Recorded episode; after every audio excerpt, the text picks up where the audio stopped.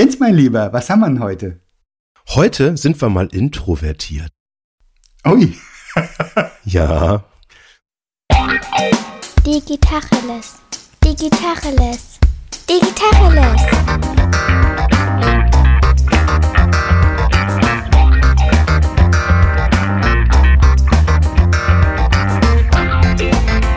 Mein Name ist Jens Wehrmann. Und ich heiße Eckehard Schmieder. So, und wir sind, weil wir ja irgendwie so, um ganz ehrlich zu sein, nicht die Meister des Introvertiertseins sind, haben wir uns heute mal äh, eine Gästin äh, eingeladen.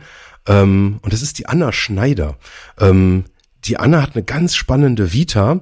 Ähm, sie hat äh, mal als in, in, der Weltmeisterschaft im Eishockey für das Damenteam äh, der österreichischen Nationalmannschaft gespielt, ist mit 16 Jahren nach Amerika ins Ausland gegangen und hat seitdem schon in der Schweiz, in Spanien und jetzt mittlerweile auch in Deutschland gewohnt. Also ich glaube, sie spricht auch ganz gut Deutsch. Ähm, sie hat mit 25 Jahren ihre erste Personalleitungsstelle für ein Fünf-Sterne-Hotel ähm, äh, übernommen mit 250 Mitarbeitern ähm, und hat dann mit 28 verschiedene regionale äh, HR-Positionen ähm, besetzt, auch im Hotelbusiness mit wahnsinnig vielen Menschen.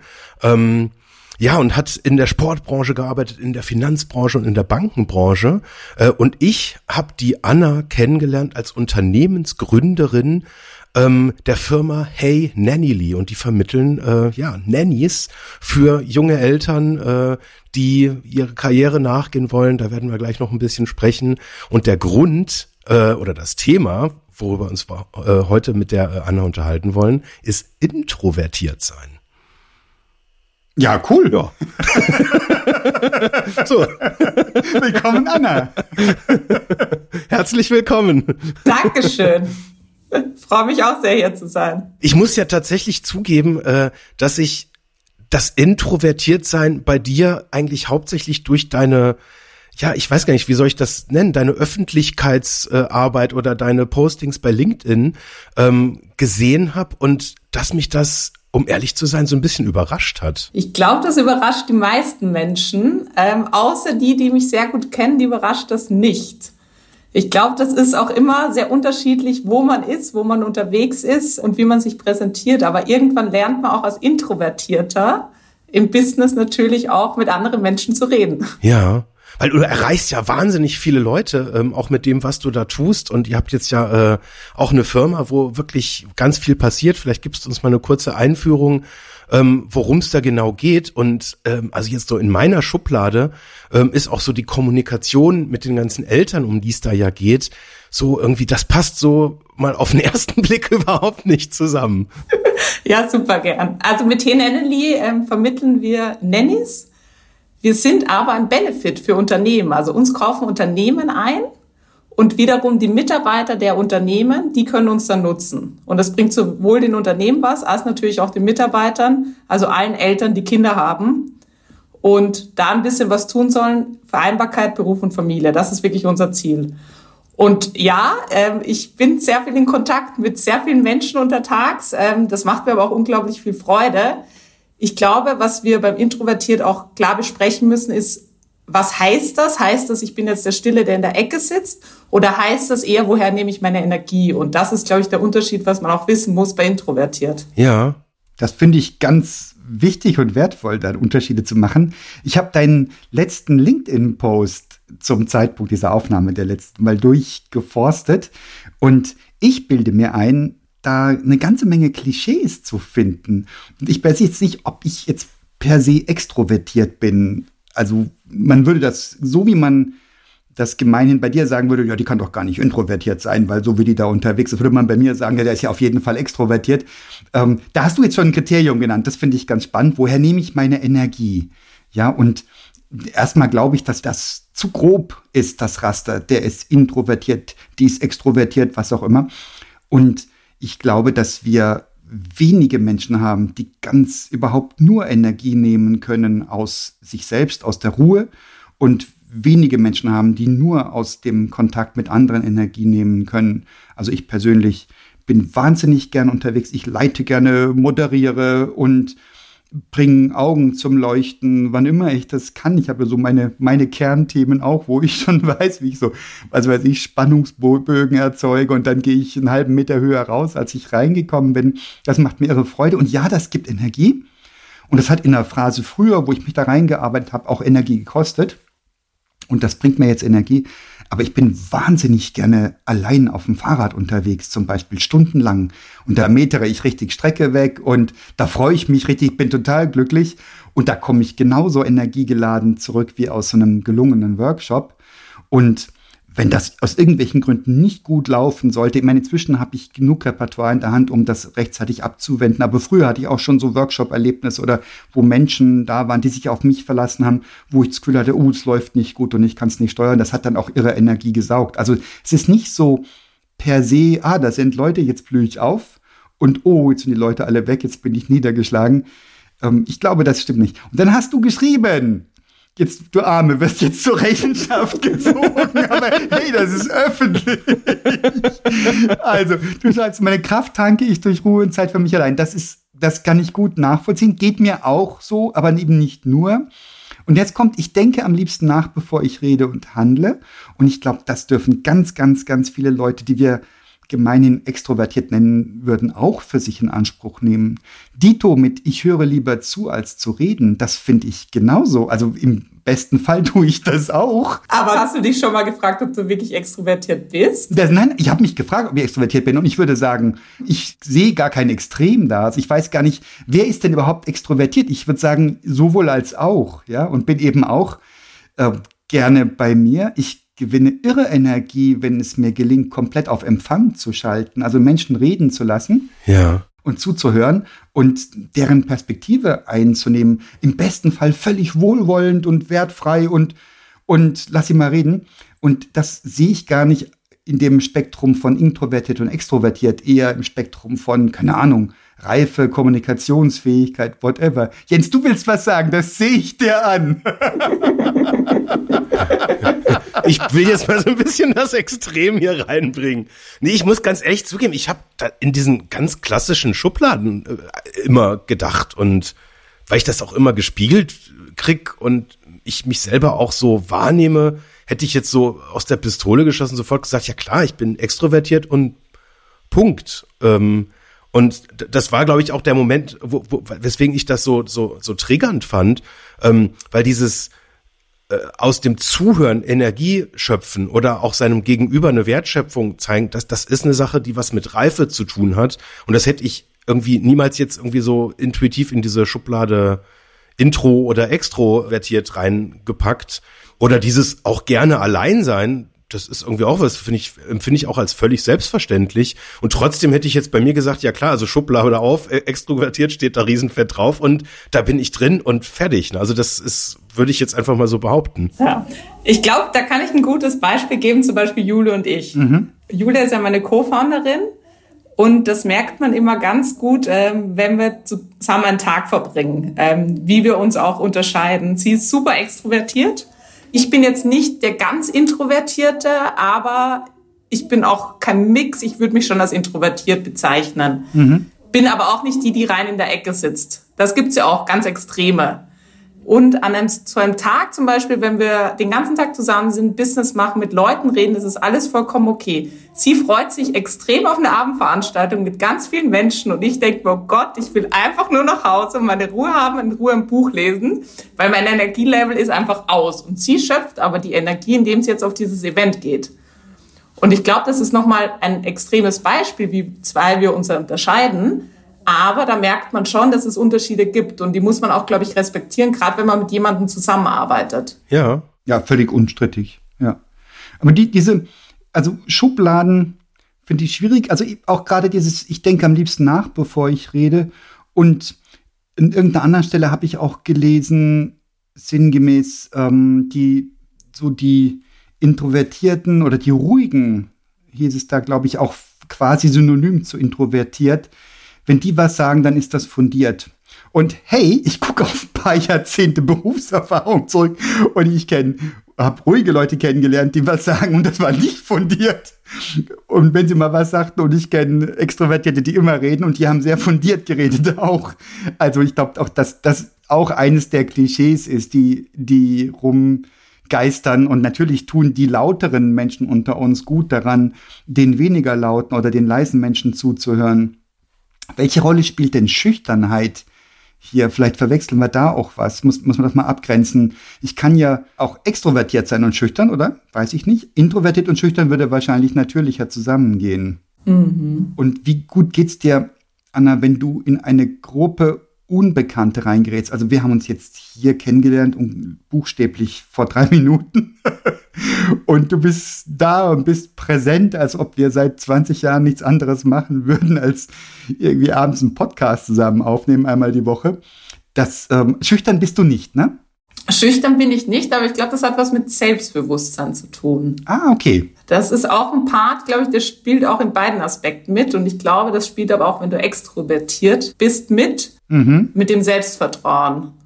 Und dann gehst du auch ganz anders auf Gruppen rein. Aber auch was du vorher angesprochen hast, das ist auch, was man lernt. Ne? Mhm. Man kann auch als Introvertierter lernen, vor großen Gruppen zu sprechen. Das habe ich mir auch angelernt. Am Anfang war es, glaube ich, ein bisschen schwieriger, mhm. als wenn ich jetzt super extrovertiert wäre. Aber man kann alles lernen. Wie funktioniert das? Oder was waren so die Key Learnings? Was musstest du da verändern? Also ich bin einfach reingesprungen in Jobs, wo ich mich komplett unsicher gefühlt habe. Ich habe Nächte nicht geschlafen, habe vor großen Gruppen am nächsten Tag geredet.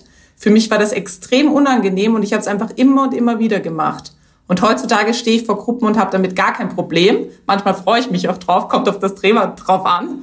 Aber das ist halt wirklich eine Sache, die man immer und immer wieder machen muss. Was hat dich getrieben, dich dem zu stellen? Ehrgeiz. Also ich komme ja aus dem Leistungssport. Ich bin ein super ehrgeiziger Mensch. Mhm. Und ähm, da, da lernt man auch quasi nicht besser als der andere zu sein, sondern jeden Tag besser als wie du gerade am Tag davor warst zu sein. Und ich glaube, das macht auch einen großen Unterschied. Oh, das hast du aber auch so gerade mal so rausgehauen. Das ist, glaube ich, eine von den großen Weisheiten, ne?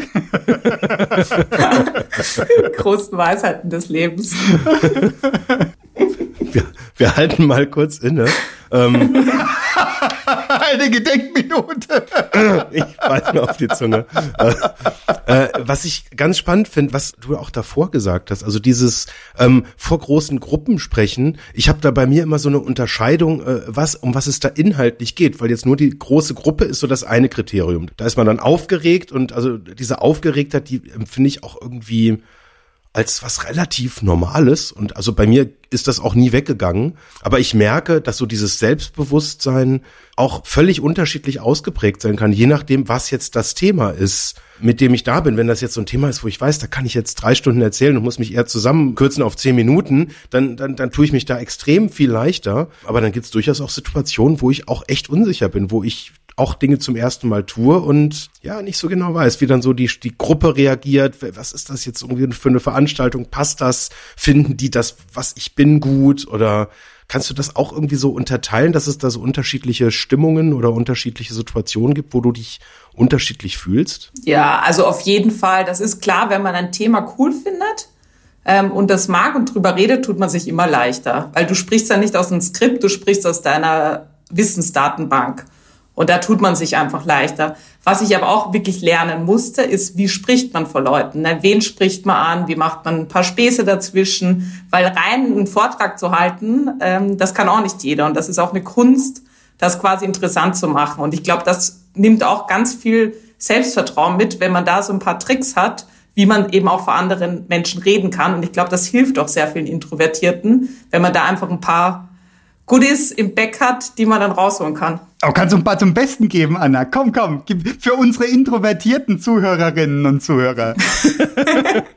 also, was ich immer ganz charmant finde, ist, wie man steht. Es ist super wichtig, wenn man reingeht, dass man wirklich mit dem Boden verankert ist und beide Füße am Boden hat. Okay. Und was ich auch super finde, ist, was machst du mit deinen Armen? Die sollten nicht in der Hosentasche sein Das sind so einfache Tricks, aber automatisch bist du dich dadurch selbstbewusster. Ja, wo machst du die denn hin? Das ist ja die große Frage bei ganz, ganz vielen Menschen, die man beobachten kann. In die Luft, ganz weit oben. genau, in die Luft. Ohne Schmarrn, mein Ältester, als der so im Kindergartenalter war, da sind wir eine Straße entlang gegangen. Auf einmal blieb er stehen und hob beide Arme hoch. Und meine Frau und ich guckten uns an, um Gottes Willen, was ist los? Und fragten, Leo, was ist los? Und er sagt, ich sammle Kraft. und das hat er im anthroposophischen Kindergarten gelernt, dass wenn man sich hinstellt und die Arme nach oben hebt, sammelt man Kraft. Das hat uns dermaßen beeindruckt, das begleitet uns heute noch. Ja, es ist entzückend, aber wo machst du die hin? Du machst die nicht in die Luft, du machst die wohin? Das kommt, äh, je nachdem, was ich sage, kommt das automatisch quasi, wo die Hände mitgehen. Ah, ach guck. Hm. Aber so Gesten helfen. Okay. Hm. Die machen einen stark. Also davor, bevor man spricht, machen so Gesten auf jeden Fall Sinn. Oder sich zusprechen, dass man toll und cool ist. Das hilft auch. okay. Und hast du auch sprachliche Dinge, die dir helfen? Also das, also wir haben gesagt, Standpunkt, fester Standpunkt, mhm. die Arme aus den Hosentaschen raus und mit äh, sprechen lassen.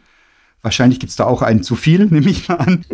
Aber gibt es noch sprachliche Dinge, die dir helfen? Vielleicht, keine Ahnung, Halbsätze, Einschübe, Floskeln. Was, was machst du da? Ich glaube, was ich wichtig finde, ist das Publikum mitzunehmen. Mhm. Und ein kleiner Tipp ist wirklich, schaut euch TED Talks an. Es hilft unglaublich, weil da sind so gute Speaker und da lernst du auch, wie die die Menschen mitnehmen. Und da habe ich mir einfach sehr viel angeschaut und so nimmst du auch wirklich die Leute mit und involvierst sie auch in das Gespräch. Da kann man sehen, wie es die Profis machen ne, bei den TED Talks, also wie Leute überzeugt und bewusst und auf den Punkt sprechen. Ne? Mhm. Darauf ziehst du ab. Ne? Aber hast du einen TED Talk, der sich ums Sprechen dreht? Das eher nicht, gell? einen, den du empfehlen würdest? Jetzt im Kopf nicht, mhm. aber es ist ja allgemein, das sind ja super Speaker. Mhm. Wenn man das auf YouTube eingibt, findet man genug Inspiration auf jeden Fall. Ja, es ist sicher auf jeden Fall ein guter Tipp. Übrigens zu jedem Thema, nicht nur zum Thema, wie spreche ich. Ja. Anna, wenn du mit Menschen sprichst und du ortest mit deinem siebenten Sinn einen introvertierten Menschen, Gehst du mit dem anders oder besonders in irgendeiner Form um? Gibst du dich zu erkennen als Gleichgesinnte? Du glaub nicht, was du siehst. Das ist nicht, was du denkst. Ich bin auch introvertiert. oder wie machst du das? Lustigerweise denke ich schon, dass man das merkt und anders auf jemanden zugeht. Ich hatte zum Beispiel nach dem Post etliche Nachrichten. Das kann man sich gar nicht vorstellen von Introvertierten, ja. die mir geschrieben haben und sich bedankt haben, dass sie sich genauso fühlen oder dass ihnen halt genauso geht. Ach. Also das war wirklich ein Wahnsinn. Und du merkst es, einer hat mir auch geschrieben, der hat dann gesagt, hey, wie cool, mhm. mir geht's halt wirklich genauso und ich tue mir da extrem schwer, was kann ich tun, ne? was kann ich machen? Mhm. Und ähm, zu deiner Frage, du merkst das schon, wenn du mit jemandem sprichst. Ich finde, das Gespräch wird ein bisschen ruhiger. Also ich fühle mich auch ruhiger und es ist für mich nicht so anstrengend. Und dann äh, finde ich schon, dass man sich da so ein bisschen bondet. Mhm. Würde ich das anstrengend finden, mit einem Introvertierten zu sprechen, der nicht so geübt ist wie du? Ich weiß es nicht. Ich glaube schon. Aber es ist immer schwer, weil ich nicht extrovertiert bin. Deswegen kann ich es dir nicht sagen. Das müsstest du mir sagen, ob du da den Unterschied merkst. Ja, ich keine Ahnung. Was ich festgestellt habe im Laufe der letzten irgendwie 30, 40, 50 Jahre, dass das Fragen unangenehm empfunden werden kann, wenn du zu viel fragst, zu viel wissen möchtest. Also da habe ich gelernt, mehr einfach still zu sein und jemand kommt oder kommt nicht. Früher habe ich deutlich mehr gefragt, vielleicht auch aus einer Unruhe oder Ungeduld raus. Ich will verstehen, ich will kennenlernen, ich will mich annähern. Und das habe ich festgestellt. Das ist nicht jedermanns oder jeder, jeder Frau's Sache, gefragt zu werden. Mhm. Und ich habe wahrscheinlich auch mit, mit reiferen Menschen zu tun, grundsätzlich, weil ich selber älter bin, die dann auch wissen, wann und wo und wie sie sich öffnen und öffnen wollen, wo sie sich dann auch sicher fühlen einerseits und andererseits habe ich, hoffe ich, gelernt, weniger nachzudrängeln, zu sagen, hey, interessiert mich aber, würde ich gerne wissen. Oder ein Ding draus zu machen und sagen, ich bin so ein Neugieriger, wenn es dich nervt, gib mir ein Zeichen, tritt mir einfach auf den linken Fuß, schau, ich stell den ein bisschen vor. Habe ich noch nicht gemacht, aber ist eine gute Idee eigentlich. Aber das ist auch ein Riesenpunkt. Das wird auch oft ähm, unterschätzt, wenn man das nicht selber kennt. Ich bin ganz oft still und Leute denken, dass ich irgendwie schlecht drauf bin mhm. oder keine Lust habe, mit denen zu reden. Mhm. Aber das ist gerade eigentlich das Gegenteil, dass ich einfach dadurch in mich gehe, Sachen überlege in Ruhe und eigentlich super gut drauf bin, mhm. aber halt gerade nicht reden will. Stimmt, das ist konventionell anders, gell? Ja. Wir zeigen, dass wir gut drauf sind, indem wir so wie jetzt zum Beispiel keine Pause lassen. Also auch Stille ist ja oft extrem schwer auszuhalten, für mich zum Beispiel, das gebe ich hier einfach mal unumwunden zu.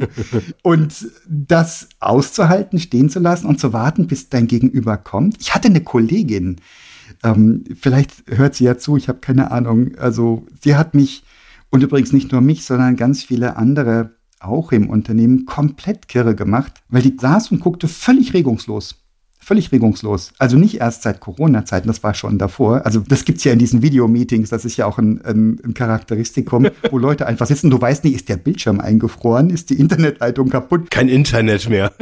Oder sagen die einfach nichts und gucken bloß. Das ist ziemlich heavy.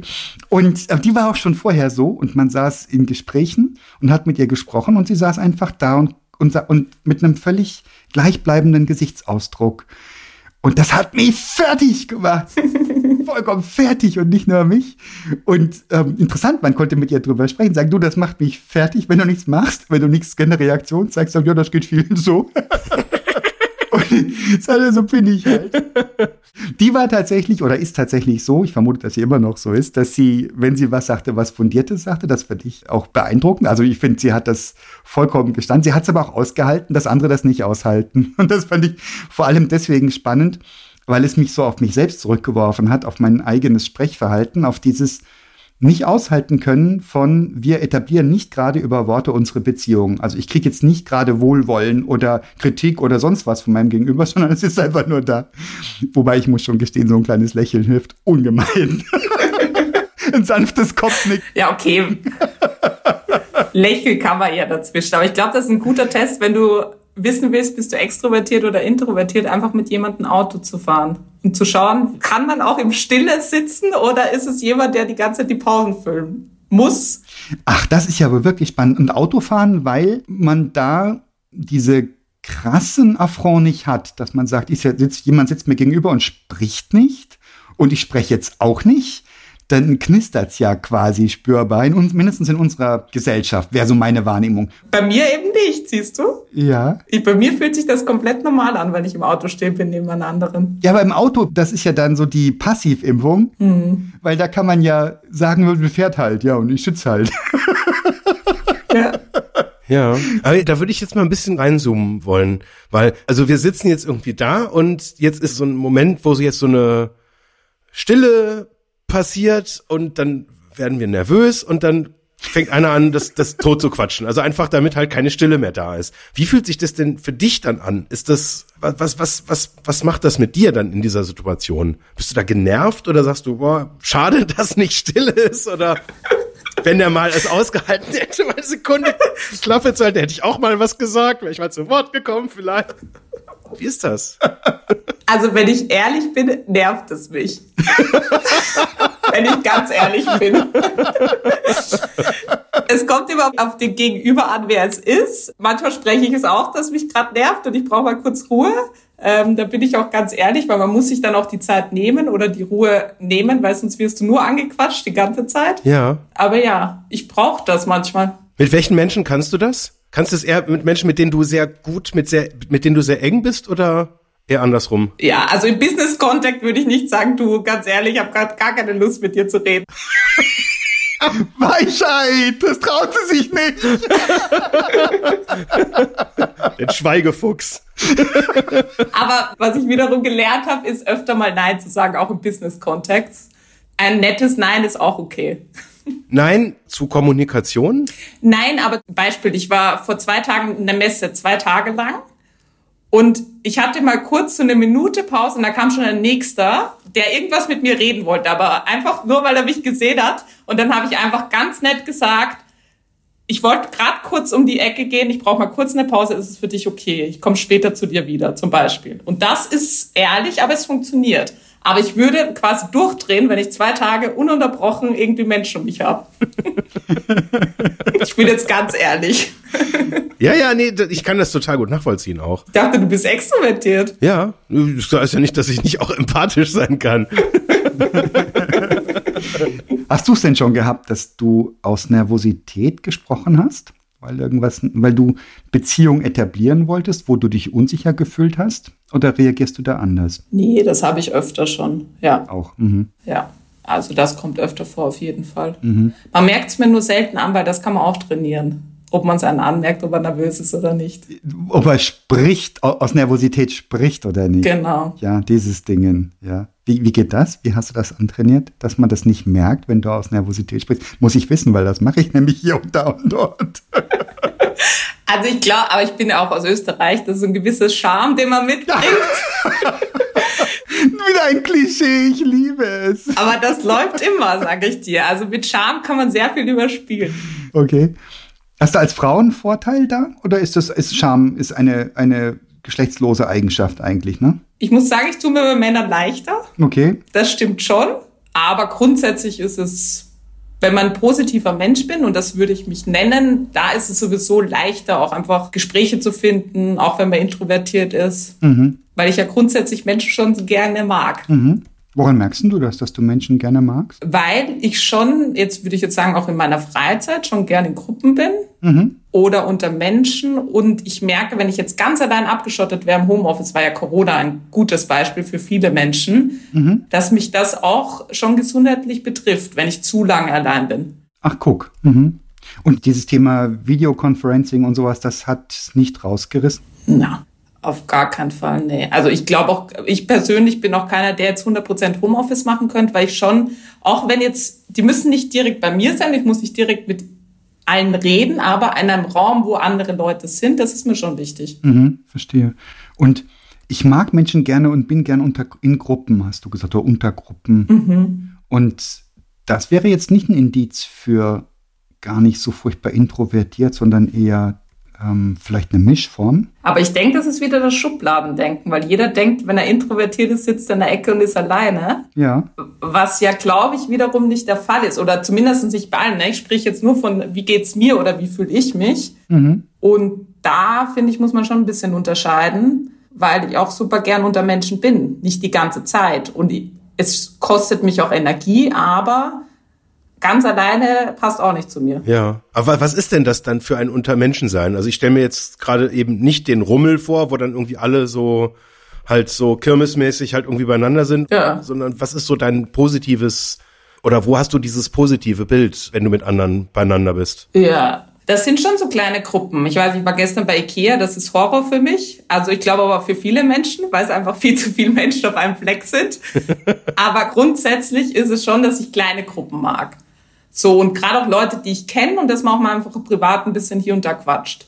Aber dann wieder zu zweit. Also ich mag zum Beispiel auch nicht die großen Gruppengespräche, wo zehn Leute auf einem Tisch sitzen und alle quatschen quer. Das, das macht mich wieder kirre. Ja, diese Misanthropie, die kenne ich auch. Letztens haben wir so einen Firmenworkshop gemacht in einem Hotelbesprechungsraum im Zentrum von München. Mhm. Und ich dachte, wow, geil, jetzt bin ich mal wieder im Zentrum von München. Da komme ich ja nur auch nicht dauernd rein, obwohl ich hier am Rand von München lebe. Und dachte, jetzt, jetzt ist Freitag Nachmittag, jetzt gönne ich mir so einen kleinen Spaziergang nach Hause, quer durchs Zentrum und schnupper mal ein bisschen München. Und ich habe gemerkt, wie ich immer schneller begann zu gehen, wie ich immer genervter wurde von den Leuten, die überhaupt nicht drauf zu achten scheinen, wo sie entlang gehen. Und ich muss dauernd ausweichen, wenn ich nicht mit Menschen zusammen dotzen möchte. Und wenn ich es drauf ankommen lasse, dotzen wir zusammen. Also das heißt, diese Leute gehen davon aus, sie gucken sich Schaufenster an oder gehen impulsiv getrieben von links nach rechts. Aber ich muss dann dauernd ausweichen, bis ich mir klar wird, dass ich einen Tick zu schnell gehe, einfach für diesen Masse mhm. und einen Tick Feindlichkeit mitbringe. Also ich fühle kein Wohlwollen dann mehr, sondern ich denke, ja, was machen die ganzen Leute hier? Ja, die gucken auf ihr Handy drauf, das machen die hier. Ja, genau, das kommt noch dazu. die Handynummer, dann die Raucher zwischendrein und dann Leute, die ihre Hunde hinter sich herschleifen und wo ich denke, um Gottes Willen, das arme Vieh. Und das kenne ich aber auch. Das ist aber kein, ist das ein Kriterium für Introvertiertheit? Weil dann würde ich sagen, ui, da hätte ich jetzt aber mal hier so ein Symptom.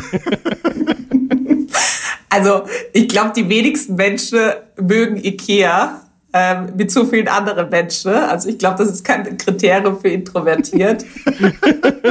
Dann wäre auch ich introvertiert. Aber ich glaube, es gibt schon viele, die so ganz, also so tolle Events oder richtig toll finden, Ja. wo viele Menschen auf den Platz kommen. Ja. Und für mich ist das äh, ganz, ganz äh, schlimm und kostet mich sehr viel Energie. Also ich brauchte mal einen Tag Ruhe nach Ikea. Ja, also du wärst auch in einem Fußballstadion nicht zu finden, offensichtlich, ne? Obwohl da hast du wieder ein bisschen mehr Platz. Ah, Ja, das ist auch der direkte Raum um dich rum. Ja, da direkt um auch dieses, was du gesagt hast, so Leute quer, links, rechts und ich denke mir, wir müssen die alle nicht arbeiten. Was machen die alle hier? So.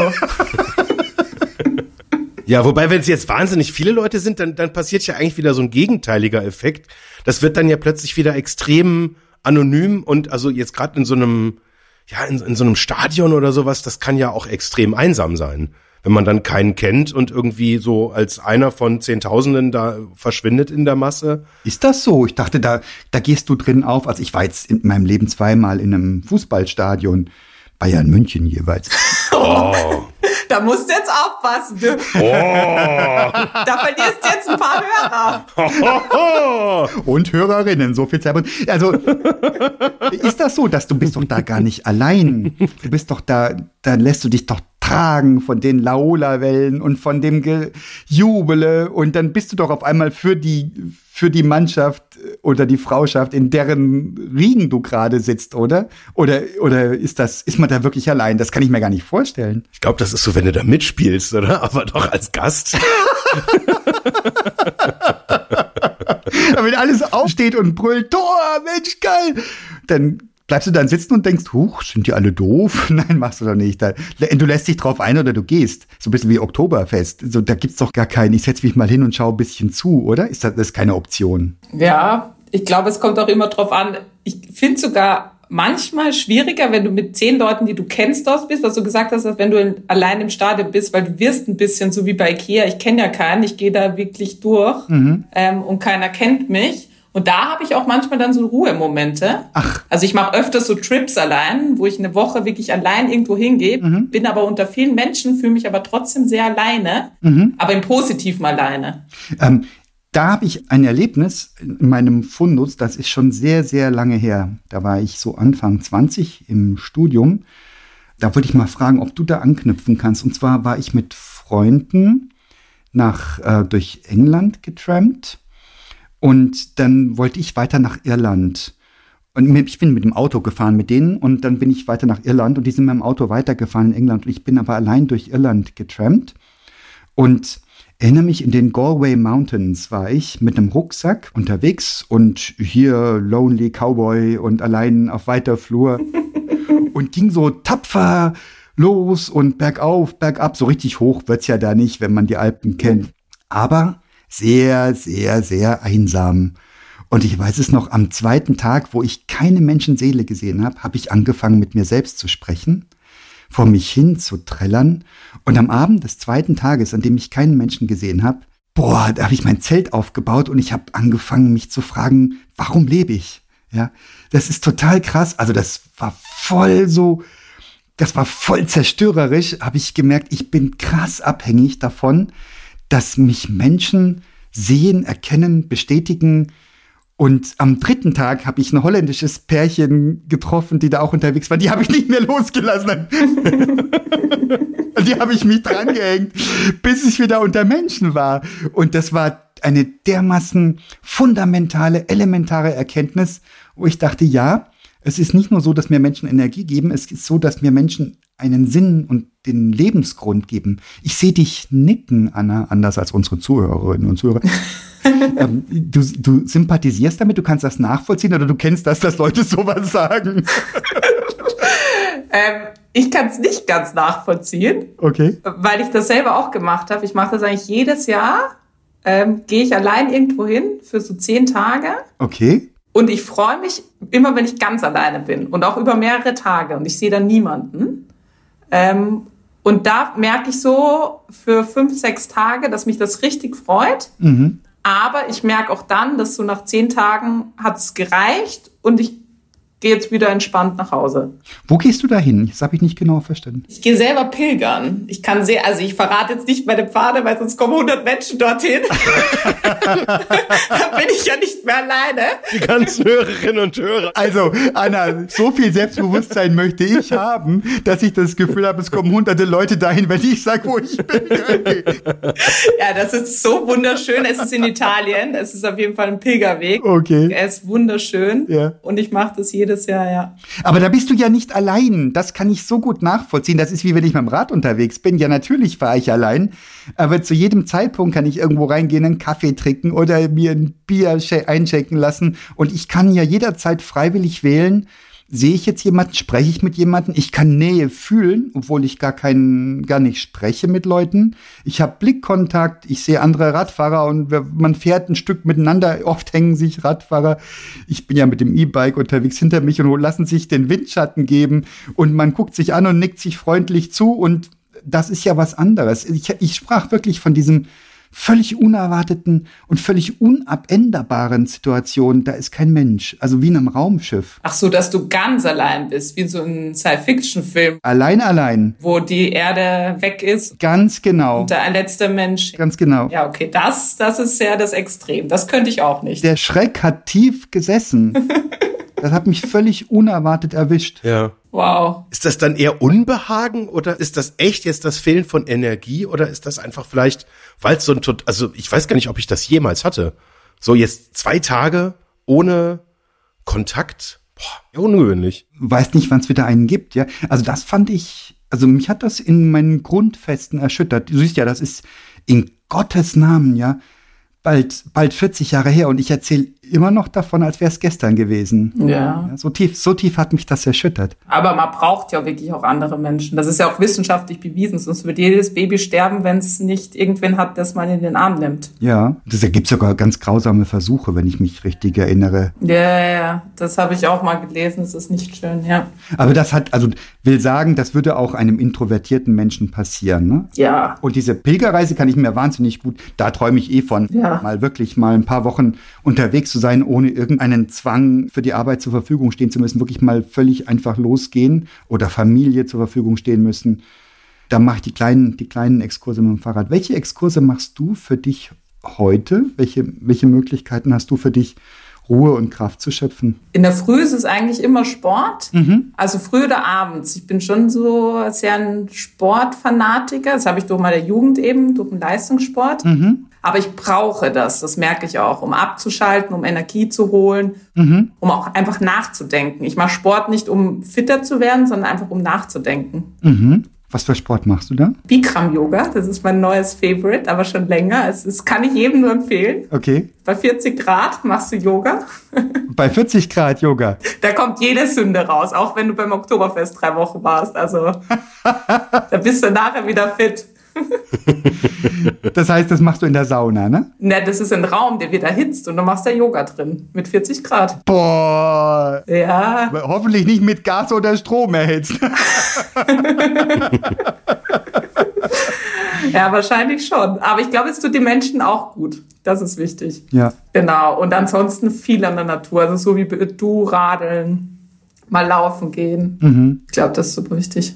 Und das machst du für dich, da brauchst und da konkurrierst du mit dir selber oder gar, konkurrierst gar nicht, weil du bewegst dich einfach nur und freust dich an der Bewegung, ja. Gar nicht, gar nicht. Und ich bin auch lieber alleine, muss ich sagen. Ich tue lieber Fahrradfahren alleine oder laufen alleine. Mhm. Mich würde das ablenken, wenn wer andere mit mir das mitmachen will.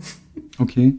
Und verreisen? Wie, wie bist du da unterwegs? Früher auch sehr viel alleine, Mhm. aber natürlich auch mit Freunden unterwegs. Also super unterschiedlich. Aber ich merke, wenn ich mit jemand anderen unterwegs bin, dann muss ich mir meine Ruheräume während der Reise suchen. Mhm. Ja. Und die Menschen um dich rum, die wissen das schon. Ja. Ach, die Anna, guck mal, jetzt guckt sie schon wieder so grimmig. Jetzt will sie wahrscheinlich ihre Ruhe haben.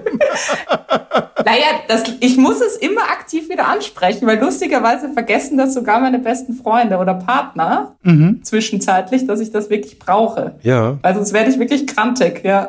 Und, und wie sieht das dann aus? Äh, äh, was ist so ein Ruheraum? Zum Beispiel einfach rauszugehen, allein spazieren zu gehen. Oder wirklich in Ruhe irgendwo zu lesen, ohne dass wer im gleichen Zimmer ist. Ja. Ach so, das ist auch so ein Ding. Das darf auch, der, die eine Person um dich herum sollte auch nicht im selben Zimmer sein. Das heißt, Ruhe heißt für dich auch Wirklich allein, ja. gar nicht die Option haben, angesprochen zu werden. Ja. Genau. Ja. Aber ich glaube, ich bin da auch sehr extrem, ne? Ja, aber da könnte ich mir jetzt vorstellen, dass das dann auch die eine oder andere oder den einen oder anderen auch vielleicht echt verstört, weil das ist ja schon, das, das hat ja fast schon so ein Element von einer Ablehnung. Ja. Ne, Wenn man jetzt sagt, geh mal bitte raus, weil ich will jetzt gerade lesen, das ist irgendwie schon, kann ich mir jetzt vorstellen, ist das nicht so einfach immer. Ja, deswegen muss man es klar kommunizieren. Das war auch früher bei mir extrem, dass ähm, wenn Veranstaltungen zu viel für mich waren, ich bin einfach gegangen, weil ich nicht mehr konnte. Also ich habe einfach, ich bin, mein Körper hat gesagt, geh. Und dann bin ich gegangen. Du hast körperliche Symptome sogar gehabt, oder? Körperlich, ich merke halt wirklich, dass, wie sagt man, meine Batterie geht auf komplett null. Ja. Das kenne ich von meinem Handy, das macht ziemlich schnell schlapp in letzter Zeit. Ja, bei zu vielen Leuten, ne, die da auch laden wollen. ja. Ja. Hast du denn solche Rituale? Also ich beneide ja immer die Raucher unter uns und die Raucherinnen, die praktisch nochmal eine ganz andere, ähm, die treffen sich vor irgendwelchen Türen, meistens genau vor der Tür, dass man als Nichtraucher auch durchlaufen muss, aber die treffen sich dann und in Konstellationen, die so außerhalb vom Projektgeschäft sind, nämlich die anderen Raucher und Raucherinnen. Und irgendwie hat das so was Verschworenes und man trifft sich da. Und das ist ein Ritual. Und hast du sowas auch, um Ruhe zu dir zu verschaffen, dass du sagst, ich gehe jetzt mal wieder meinen Roman weiterlesen und alle wissen, oh, Roman, Stichwort Don't Disturb. Ähm, bei mir ist es spazieren. Also ich sage einfach, geh eine Runde spazieren. Okay, und dann wissen alle, die dich kennen, lass mal gut sein. So ist es. Der Hund Der Hund muss vor die Tür. hängt sehnsüchtig an der Tür. Der darf mit, ja? Ja, Ja, solange er nicht redet, ist das wahrscheinlich. so ist es. Und wenn er redet, ist auch gut. Dann haben wir dann Nee, dann nicht. Klasse. Jens, hast du sowas? Äh, das mit dem mit dem Rausgehen habe ich tatsächlich manchmal auch. Ich habe das bisher immer in eine ganz andere Schublade gesteckt, äh, aber ich merke, dass das also bei mir ist das immer überlagert von diesem, weil ich das nicht klar kommuniziere, sondern ich mache das manchmal und dann gehe ich auch irgendwie raus und das ist dann eher irritierend für mein Umfeld, wenn ich das tue, weil die das Ritual halt nicht kennen und wenn man es dann in der Situation halt klar spürt, ich muss das jetzt machen, aber nicht mehr die, die Lust oder weiß ich nicht, Kraft will ich jetzt gar nicht sagen, aber es einfach dann effektiv nicht kommuniziert, dann denken die, okay, scheiße, der ist jetzt richtig sauer. Der geht jetzt raus, der geht jetzt um Block. Der ist echt böse gerade. Zumal, wenn man dich eben auch so als Stimmungskanone kennt und jemand, der immer noch einen coolen Spruch draufklopft und so richtig tief von innen raus lacht und dann könnte ich mir schon vorstellen, dass der Kontrast groß ist. Ja. Äh, was mich jetzt mal, ich würde jetzt gerne mal so äh, einen Versuch äh, unternehmen. Oh je. Ja. Da kommt Begeisterung auf. Wir haben da mal was vorbereitet. Nee, jetzt mal so aus, aus der Perspektive, ähm, also ich stelle mir jetzt die Frage, wer schaltet jetzt bei der Folge gerade ein? So, da könnte ich mir jetzt vorstellen, da gibt es jetzt zwei Interessengruppen. Die einen, das sind wahrscheinlich jetzt die meisten, die sagen, okay, ich bin auch introvertiert. Und gibt's irgendwie so, ja, so, so Lifehacks, die du jetzt quasi äh, mit auf den Weg geben kannst? Das wäre die eine Perspektive. Und das andere wäre jetzt so die Perspektive, jetzt so mal aus von denen, die dann eher auch so Situationen zu quatschen, die die Ruhe nicht aushalten können, die extrovertiert sind, vielleicht auch mal quasi dann so den den den Shift zu machen, was da so Lifehacks sind, was die Personen machen können oder was du dir so wünschen würdest, was Leute wie wir, so nenne ich uns jetzt mal, äh, dann auch irgendwie machen können, damit damit damit es dir da besser geht oder was so Frühwarnsignale sind. Also ich glaube, ein Lifehack, und das haben wir schon angesprochen, ist klare Kommunikation. Also von beiden Seiten, dass man klar kommuniziert und dass sich das auch traut zu sagen, hey, ich brauche mal kurz Ruhe, liegt nicht an dir, aber ich muss mal eine Runde spazieren gehen. Also das ist definitiv ein Tipp. Und der andere ist, was ich auch lernen musste, ist, die Leute nicht nach drei Sekunden zu bewerten, sondern erstmal abzuwarten und ein bisschen Zeit zu geben und vielleicht auch mal zu hinterfragen, hey, warum ist sie gerade so ruhig? Liegt es jetzt an mir? Liegt es an der Konversation? Oder ist es einfach gerade, wie es passt? Ne? Und ähm, ich glaube, da muss man sich ein bisschen Zeit geben und auch ein bisschen die anderen, die andere Seite kennenlernen. Das berührt mich total. Vor allem nicht sofort alles auf sich selbst beziehen. Das machen ja Kinder. Ja. Und das machen wir je nach Reifegrad bis ins hohe Alter, dass wir sagen, jetzt sagt sie nichts, ist sie stinkig auf mich oder was auch immer. Und in Gottes Namen sie, kann sein, dass sie nichts sagt, weil sie nichts sagen möchte. Und es hat gar nichts mit mir zu schaffen, den Raum zu lassen.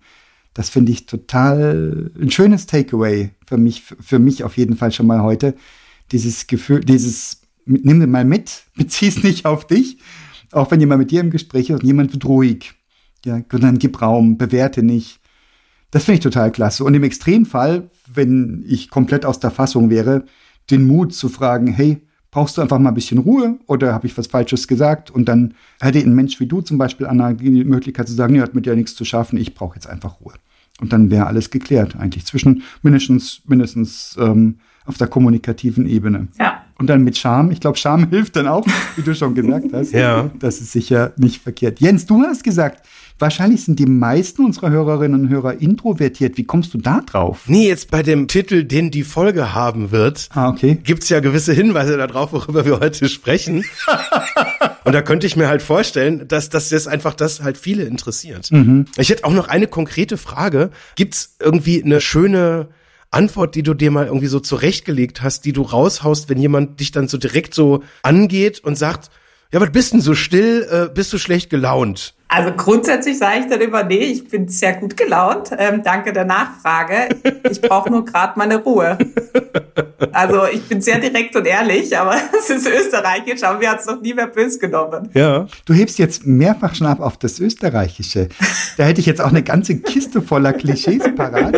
Wir sind gerade in der Klischeephase. Aber ist es denn so? Sind die Österreicher charmanter als die Deutschen? Und gibt es da wirklich merkbare Unterschiede? Und gäbe es Dinge, die zum Beispiel deutsch sozialisierte Menschen von den Österreichern und Österreicherinnen lernen können in der Kommunikation mit Introvertierten? Also ich kann es ja auch nur sagen, in quasi der Bubble, wo ich aufgewachsen bin oder wo ich lebe. Ähm, und ich komme ja aus der Wien-Region, das ist nochmal ein Unterschied von wo aus Österreich man kommt. Okay. Ganz wichtig, das ist ja auch in Deutschland ein großer Unterschied, was ich gelernt habe. Ob aus dem Saarland oder nicht aus dem Saarland? Genau, oder Kleiner Scherz. da gibt's auch große Unterschiede. Und ich glaube, wir sind ein bisschen entspannter. Also ich bin nach Deutschland gekommen und da ist immer, du musst besser und schneller und schöner werden. Und da sind wir Österreicher noch ein bisschen entspannter, muss ich sagen. Und das bringt so ein bisschen auch, finde ich, den Charme mit, dass wir das nicht so stark haben. Das war jetzt mein Wahrnehmungsbild eben von Österreich gegen Deutschland. Mit Deutschland. Wir sind ja nicht gegen. genau. Das wäre so meine Wahrnehmung. Aber es kommt drauf an, von wo man kommt ne? und wie man aufgewachsen sind. Also das ist ja super unterschiedlich. Ja, also was ich vielleicht mal visuell kurz festhalten kann, weil wir sind ja jetzt leider ein, akustisches äh, Format. Äh, ich glaube, äh, was auch noch mal eine ne ganz wichtige Zusatzinformation ist, die ich jetzt einfach mal so objektiv wie, wie ich das jetzt gerade so machen kann, mal versuche wiederzugeben. Du strahlst unglaublich. Also du hast irgendwie sowas Bejahendes, ähm, sowas leicht Schelmisches in deinem Blick. Und ich habe den Eindruck, das ist nochmal eine, eine völlig andere Dimension, also quasi auf der nonverbalen Ebene, die da nochmal zur Kommunikation dazukommt. Wenn du dich durch dein Gegenüber gespiegelt fühlst oder irgendwie verstanden fühlst, dann ist es vielleicht gar nicht mehr so wahnsinnig wichtig, ob jetzt die ganze Zeit halt äh, verbal auch noch kommuniziert wird, sondern so dieses, wenn da so was Positives schon mal im Raum ist, dann ist das eine, eine sehr wichtige Zusatzinformation, finde ich. Vielen lieben Dank. Aber es bringt sehr viel im Leben positiv zu sein. Ja. Und es macht auch sehr viel mit dem Menschen auf der anderen Seite, wenn man das mitbringt. Also ich kann den Eindruck nur bestätigen vom Jens und das hattest du vorhin gar nicht erwähnt. Du hattest ja gesagt, also du sagst, wenn ich äh, eine Rede halte oder wenn ich vor Menschen trete, habe ich suche ich mir einen sicheren Stand und habe eine klare Gestik oder eine gute Gestik, aber die Mimik hast du gar nicht angesprochen. Ja. Das scheint für dich fast selbstverständlich zu sein. Also ich habe auch nicht den Eindruck, dass du jetzt hier ein Lächeln für uns rausgegraben hast aus Schublade 2.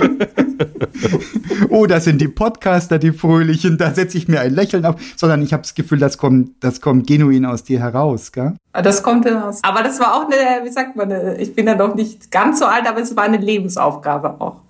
Muss man sich auch sehr viel mit sich selber beschäftigen, natürlich, um irgendwann dieses Strahlen auch zu haben. Ach, guck mal, das heißt, das hast du dir erarbeitet, das Strahlen? Ich habe viel äh, mich mit mir selber beschäftigt. Was will ich? Wohin will ich? Was macht mich glücklich? Und das hat schon sehr, sehr viel mit mir gemacht, muss ich sagen. Das heißt, das Strahlen ist genuin und das liegt daran, dass du nicht mehr in Situationen dich begibst, wo du dich ungut fühlst, wo du ungezielt unterwegs bist, ungerichtet oder was auch immer, Genau. wo es dir nicht gut geht. Mhm. Ja, Genau. Strahlst du, weil du angekommen bist oder strahlst du, weil du weißt, dass du auf dem richtigen Weg bist? Auf dem richtigen Weg. Angekommen bin ich noch lange nicht.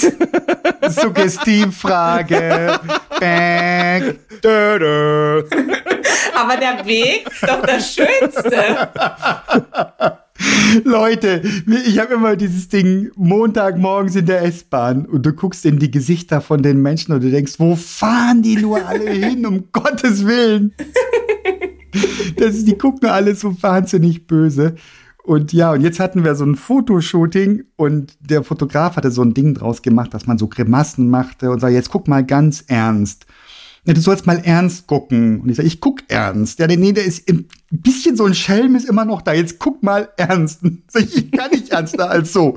Und da äh, ist mir jetzt nochmal bewusst geworden, eigentlich was du sagst, Anna, auch, dass ich durch, durch dieses Beobachten, vor allem durch die Umkehrung, das Beobachten der Leute, die scheinen alle gar nicht sich bewusst zu sein, dass sie den ganzen Menschen um sich rum so ein ganz schlechtes Gefühl für diesen Montagmorgen mitgeben, weil sie sich scheinbar gar nicht bewusst sind, was sie da ausstrahlen durch ihre Mimik. Und, und das mache ich tatsächlich, ich lächle tatsächlich bewusst. Und wann immer ich selber gut drauf bin, natürlich auch nicht. Ich renne auch nicht grinsend durch die Gegend. Aber das tatsächlich, wo mir es gelingt und wo es so von innen rauskommt, so wie bei dir jetzt, Anna, da ist das sehr, sehr gewinnend und das steckt die Menschen an. Und dieselben Dinge, die du tun würdest mit ohne Lächeln, die sind mit Mitlächeln einfach viel charmanter und wie du es jetzt sagst, auf Österreich, aber auch einfach viel geschmeidiger und du kannst Wohlwollen spüren lassen, fühlen lassen. Ja. ja. Also die Beobachtung habe ich in der S-Bahn-Situation auch schon gemacht, dass wenn du dann so einen lächelnden Blickkontakt mit jemandem hast, den du gar nicht kennst, also bilde ich mir ein, dann, also ich bin mir sicher, die Leute nicht zu kennen. und dann hat man so ein, einfach nur so ein, so ein Blick, wenn, wenn man dann mal kurz vom Handy schafft aufzugucken und dann lächelt man sich so an und dann ist mir das ein paar Mal schon passiert, dass dann Leute fünf Minuten später sich verabschieden und Tschüss sagen, wenn sie rausgehen. Das hatte ich auch schon, stimmt. Ich habe es noch nie ausgesprochen gehört, aber ja, das hatte ich auch schon. Wie spannend ist das so, als ob sie in einer Konversation gewesen wären. Ja. ja. Klasse. Und das ist eine Konversation, halt äh, ja. eben nicht verbal und teilweise auch mit einigen Metern Abstand dazwischen, aber das funktioniert und das funktioniert sogar mit Maske, das Lächeln. Mhm, mh. ja. Aber das funktioniert in jedem Business Call. Ich liebe das ja, wenn ein Kunde reinkommt und so richtig crampy drauf ist.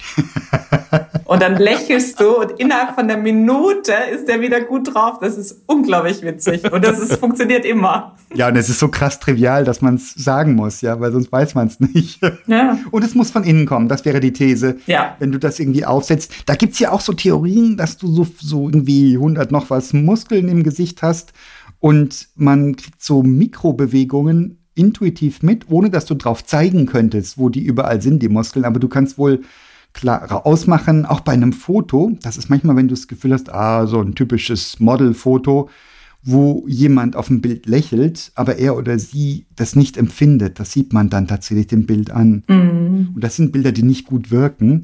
Und so ähnlich ist das ja auch mit uns im richtigen Leben. Und dazu wäre meine These gehört auch, dass du mal einen schlechten Tag hast. Ja. Weil die Leute, die immer super duper drauf und wie geht's dir? Wie immer gut. Das halte ich so für kritisch. Dann sagt man, ja, okay, wenn es mal gut geht, geht's nie gut. Ja. Ich glaube, das ist authentisch und das ist sehr wichtig sind wir wieder bei dem, das ist eins unserer Lieblingsbuzzwords. Da haben wir auch schon eine Folge zu gemacht, so authentisch, ja, ja. Oh je. Dann lassen wir das jetzt. Ja, aber was ist das denn für dich? Was, was, was würdest du da äh, drunter subsumieren? Unter authentisch. Wann fühlst du dich äh, authentisch oder vielleicht mal andersrum gefragt, wann fühlst du dich unauthentisch? Mhm. Ich fühle mich grundsätzlich immer authentisch. Ich verstell mich nicht. Wenn du schlecht gelaunt bist und hast jetzt irgendwie einen wichtigen Business Call, so und dann sitzen da drei Leute, die sind irgendwie nicht so gut drauf und das ist jetzt wichtig. Was machst du dann? Ich spreche das, es kommt auf die Situation drauf an. Ne? Wenn es ein Neukunde ist, ist es schwierig. Wenn es jemand ist, mit dem du schon länger eine Geschäftsbeziehung hast, finde ich, das kann, kann, man auch mal gerade ansprechen. Und das haben auch Kunden bei mir gesagt, sagen, hey, es war heute ein super stressiger Tag, tut mir unglaublich leid, etc. Oder können wir das Meeting kurz verschieben? Es kommt immer auf die Situation drauf kann, aber ich finde es noch immer besser, wirklich ehrlich zu sein, als sich irgendwie zu verstellen. Aber klar, beim Neukunden kann man das nicht machen. Warum eigentlich nicht? Also da muss man auch fake it till you make it, aber ja. Ja. Warum eigentlich nicht, Anna? Also wenn ich mir das gerade vorstelle, Ich lerne dich in einem Business-Zusammenhang kennen. Ja. Und überlege mir gerade, ob ich deine Dienstleistung für die Firma buchen möchte. Und du sagst, ähm, tut mir leid, wir haben jetzt gerade ein, ein Erstgespräch und ich komme völlig ungewöhnlich mit einem müden Gesicht an, fällt mir schwer zu lächeln. Ich habe einfach einen wahnsinnig schweren Tag hinter mir. Das würde so bei mir in Erinnerung bleiben, dass ich sagen würde, geil, wie krass ist das denn? Ja. Weil das, das finde ich jetzt, gerade weil das jetzt auch für dich so völlig außer, out of range scheint, beim Erstkundengespräch muss man doch lächeln, Ja. fände ich jetzt super heavy. Das würde ich mal probieren. Echt? Das ist ein guter Punkt. Jo. Ich werde es mal probieren und euch berichten. Ne? Ja. Ja, darfst halt auch nicht fake. Ja. Du musst halt wirklich schlecht drauf sein. Also ich war immer der Meinung, dass so ein bisschen, also professionell ist ja, wie man es nennt, aber dass jeder hat Phasen und einem geht's gut oder schlecht, aber dass es trotzdem Business ist und da muss man sich zusammenreißen. So wurde ich bis jetzt immer erzogen oder Ja. Ja, aber ich würde jetzt auch nicht angepöbelt werden wollen von dir, ganz ehrlich. aber, aber ich denke mir, so wie ich dich jetzt erlebe, Ja. wenn das normal null ist und dann, wenn du dann wirklich schlecht drauf bist, gehe ich mal davon aus, dass du immer noch so drauf bist, dass ich mich wohlfühlen kann und dass ich dann wunderbar abmoderieren kann, sagen kann, lass uns das morgen machen, das Gespräch oder nächsten Dienstag oder was auch immer. ja, Das würde ich probieren. Ja. hast du vollkommen recht. Ja, super guter Input. Ich bin neulich, das fällt mir jetzt gerade ein Zeuge eines Lifehacks geworden. Da hatten wir bei uns in der Firma ein GFK-Coaching, das war eine kleine Gruppe. Gewaltfreie Kommunikation, GFK, ne? Das ist nur für die Leute, die es noch nicht gehört haben, die Folge. Genau, Folge 60. ähm, so, und äh, der Coach hat was ganz Spannendes gemacht am Anfang. Der hat quasi einmal so die Runde gefragt, wie so unser Energielevel ist. Das war so zur Wiesenzeit, also ich war an dem Vormittag tatsächlich auch auf der Wiesen und das wusste er auch und er wollte, also ne, nur alkoholfreies Bier natürlich und wollte dann halt, ja, ihr lacht jetzt aber, äh, wollte dann halt einfach so in die Runde wissen, wie ist das Energielevel und dann ging das ran und er war als Zweiter dran und also es ging irgendwie Skala 1 bis 10 und er hat dann selbst mit einer 6 geöffnet. Wow. Und das fand ich ein wahnsinnig spannend. Also ich, ich, ich weiß nicht, ob es als Lifehack gemeint war, aber jetzt aus der Diskussion gerade kommt es mir so vor, weil er hat das ja getriggert. Er hat gesagt Energielevel und hat auch ganz klar gesagt, warum sein Energielevel gerade jetzt irgendwie im Moment noch nicht so hoch ist. War das aus der Gruppe heraus motiviert oder von außen motiviert, das Energielevel von ihm? Das kam von ihm. Das hatte er quasi als als Opener, bevor wir angefangen haben inhaltlich. Ja, ja, aber sagt er, ich bin deswegen so niedrig im Energielevel, weil ich gerade fast einen Unfall gehabt hätte? Oder, oder sagt er, weil ich euch angucke und ihr seht alles so trübe aus? Oder seid schon alle angesoffen von. Ja, hat dann schon gesagt, dass es an unserem Aussehen liegt. Das ist authentisch. Nein, nein, nein, nein, es, es war ein privater Grund und den hat er dann auch so mit uns geteilt. Okay. Und das Coole war, und das ist auch bei mir angekommen, das hat komplett den Druck rausgenommen und ich hatte den Eindruck, dass wir auf die Weise quasi von ihm auch damit die, ähm, den Auftrag hatten, passt ein bisschen auf mich auf. Krasser Lifehack. Oder? Ist doch total geil. Hammer, Hammer. Komm da mal drauf, ja. Hammer. Muss ich mitnehmen, muss ich beim nächsten Workshop machen. Wie geil ist das denn? Leute, ich bin scheiße drauf. Helft mir hochzukommen. Ja. Nein, und das war, also ich weiß gar nicht, ob das jetzt wirklich so die Intention dahinter war, aber das ist das, wie ich das jetzt interpretieren würde. Ja. Und das ist natürlich super, wenn du quasi danach auch so ein Thema besprichst, wo es auch um Emotionen geht, wo es auch darum geht, halt auch sich rauszukommen, sich zu öffnen, äh, auch Dinge zu teilen, die man jetzt auch nicht so unbedingt sofort im ersten Moment teilen will, ist das natürlich auch so vertrauenstechnisch, was richtig cool ist, wenn man was macht, was jetzt im ersten Moment erstmal so ein bisschen deplatziert erscheint, ne? Und das haben wir danach auch so besprochen und gesagt, das war jetzt eigentlich krass, weil der ist da unser Coach und er sagt, er ist nicht gut drauf, was soll das denn? Aber das hat unglaublich gut funktioniert und das war ein geiler Tag tatsächlich. Ja, und ein bisschen schwingt mit, hey, 10.000 Euro die Stunde, da erwarte ich jemanden, der gut drauf ist. Aber hey, Quatsch. Anna, ich sehe, du wirst ruhig. Ich glaube, wir geben dir bald deine Ruhe. Siehst du, ihr kennt schon meine, ich muss ja gar nichts mehr sagen. Ja, ich habe gelernt in dieser Folge. Das war wirklich, wirklich bereichernd. Da waren jetzt ein paar Lifehacks dabei und harte Learnings für mich. Die nehme ich jetzt mit in, den, in mein weiteres Leben. Danke dir dafür. Es war ein Vergnügen, Anna. Danke euch, hat mich auch sehr gefreut. Vielen Dank. Tschüss. Tschüss. Ciao.